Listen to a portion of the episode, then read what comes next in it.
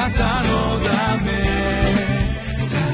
遠くより近くへ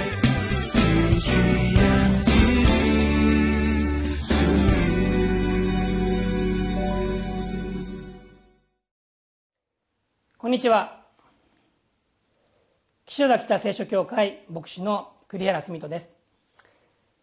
10月9日月曜日。タイトルは「シオンの麗しい王。その方は私たちの救い主」イエス・キリストにある救いの素晴らしさをもう一度かみしめたいと思います。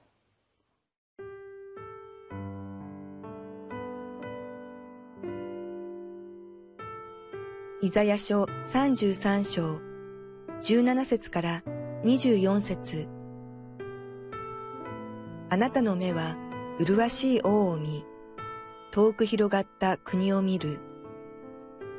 あなたの心は恐ろしかったことどもを思い起こす。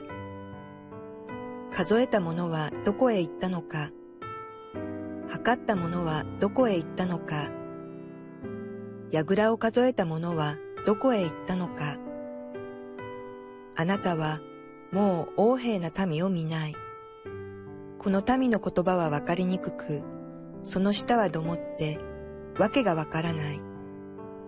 私たちの祝祭の都、シオンを見よ。あなたの目は安らかな住まい。取り払われることのない天幕、エルサレムを見る。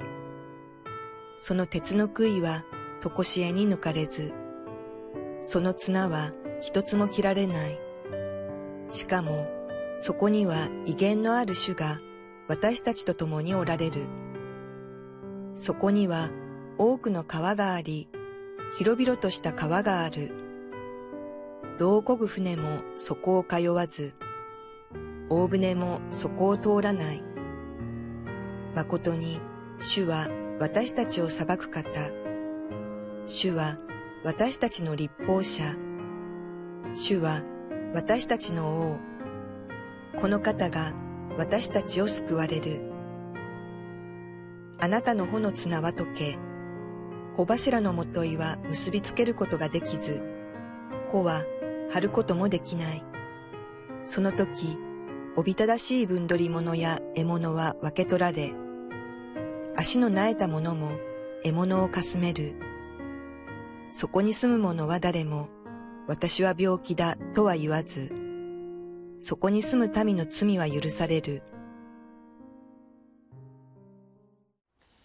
5日のメッセージのこの時に、このイザヤ書の32章33章がエルサレムの未来についての予言だということについてお話をしました。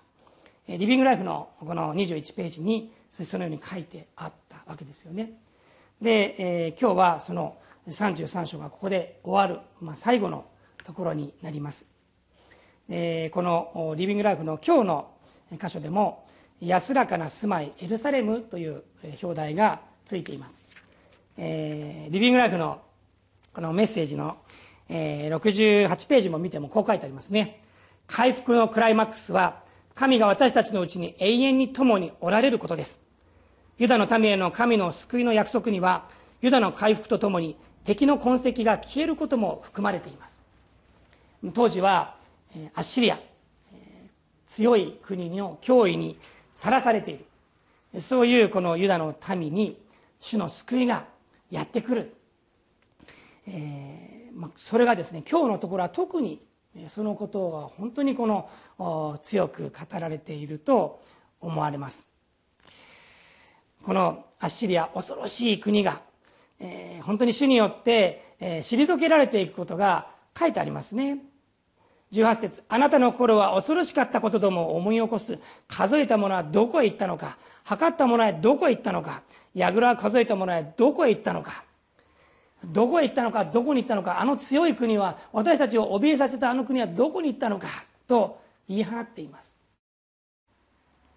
主が本当にこの民を救ってくださった。敵を退けてくださったということが記されていますね。で今日のこの箇所の中には、え船のまあ、船の話がですね出てるんですね。21節と23節に書いてあります、えー、21節途中からですけどそこには多くの川があり広々とした川がある。牢こぐ船もそこを通わず大船もそこを通らない。23節。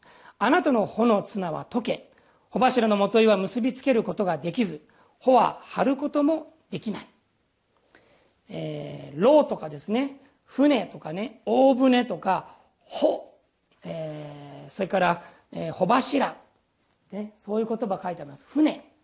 大きな船のことが書いてあるんですね。でおそらくこれはこの今まで自分たちにとって脅威であったこの敵の、まあ、船。力がもう何も力を持たなくなった。ということを、言ってると思われます。もう本当にこの脅威にさらされることはないんだ、えー、そしてそれどころかですよ。23節にはこう書いてありますね。さっきの途中からですけれども「えー、穂は張ることもできない。その時おびただしい分取り物や獲物は分け取られ足の苗えたものも獲物をかすめる」まあその船の中に置かれていったものが分取り物になるっていうことでしょう。それをこの主の民がもう好き放題取っていく。そういう情景が思い浮かびます。でここにね足の苗えたものも獲物をかすめるって書いてあるんです、ね、足の苗えたものそうですね。足が苗えてこう歩けなかったりうまく歩けないっていうそういう人でさえももう好き放題この獲物を取ることができる。まあそれぐらいもう敵はもう退けられて力をなくしている。もう足の泣いたものでも取れるっていうそういうまあメッセージですよね。ところがですよこの24節もう最後の最後ですけどこう書いてあるんです。そこに住む者は誰も私は病気だとは言わずちょっとここで止めたいんですね。そこに住む者主の民救われた者は何て言うか。私は病気だとは言わないって言うんです。でも考えてください。足の苗えたものっていうのは病気の人じゃないでしょうか、ね、足が効かないうまく効かない、ね、それは病気じゃないでしょうか。でもこの民は誰も私は病気だと言わないんです。どういうことでしょうか。私は病気だとは言わずどういう意味でしょうか。それは私は呪われていないっていうことです。私はたとえ足が苗えていたとしても私は病気を持っていたとしても私は呪われたものではない。なぜ？24節。そこに住む民の罪は許されるって書いてあるんです。罪許されたものはもう神の呪いはないんですね。それはもう過去のものだ。それは過ぎ去った。いや今は主の救いに預かっているもの。だから私は病気だと誰も言わないんです。いや弱さがあって苦しみがあってね本当に体の中に弱いものがあったとしても私は病気だとは言わないんです。リビングライフのこの22節が始まる前のこの副題はこうですね。私たちの裁判官王である神って書いてあるんです。裁判官であり王である神えそこにえ、それを表しているのが22節ですね。誠に主は私たちを裁く方。主は私たちの立法者。主は私たちの王、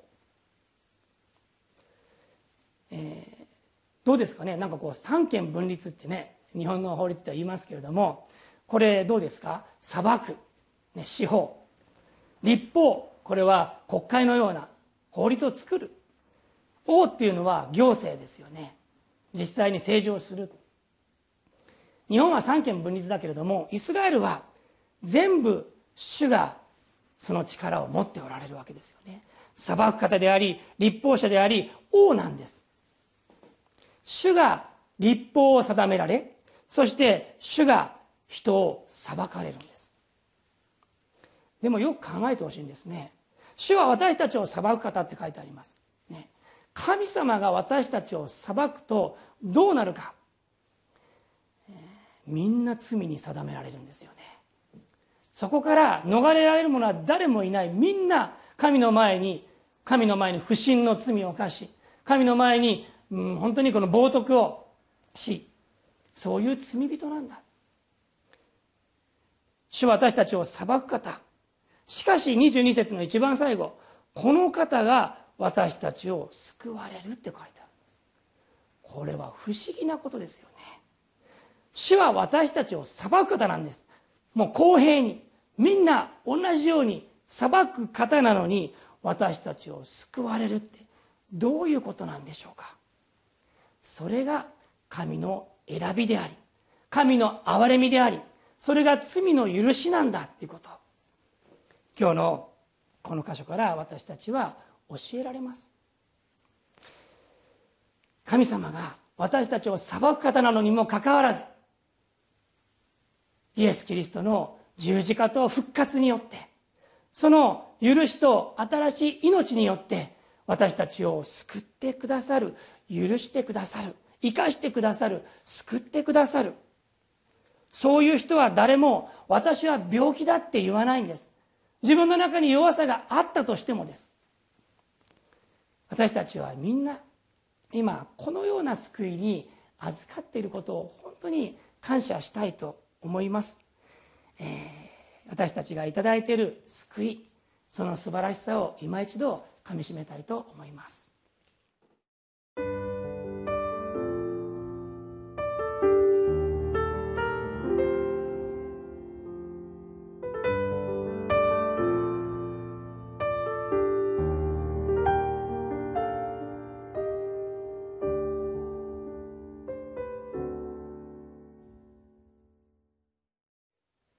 もう一度この22節の不思議な言葉をお読みしたいと思います。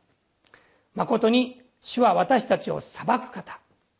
主は私たちの立法者。主は私たちの王。この方が私たちを救われる。この方が私たちを罪に定めるのではなくこの方が私たちを救われる。お祈りします。天の神様今日もあなたのこの御言葉をありがとうございます。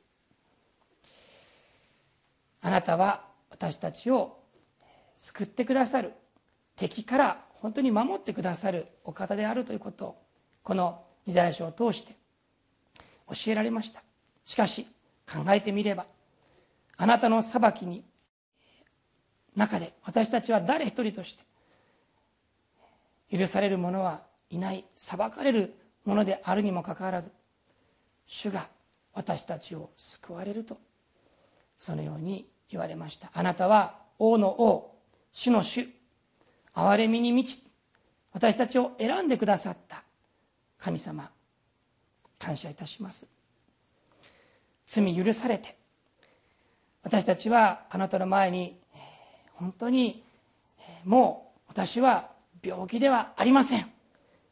そのように宣言します。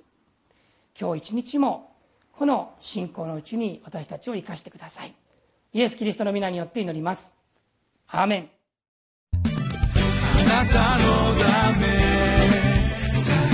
遠くより近くへ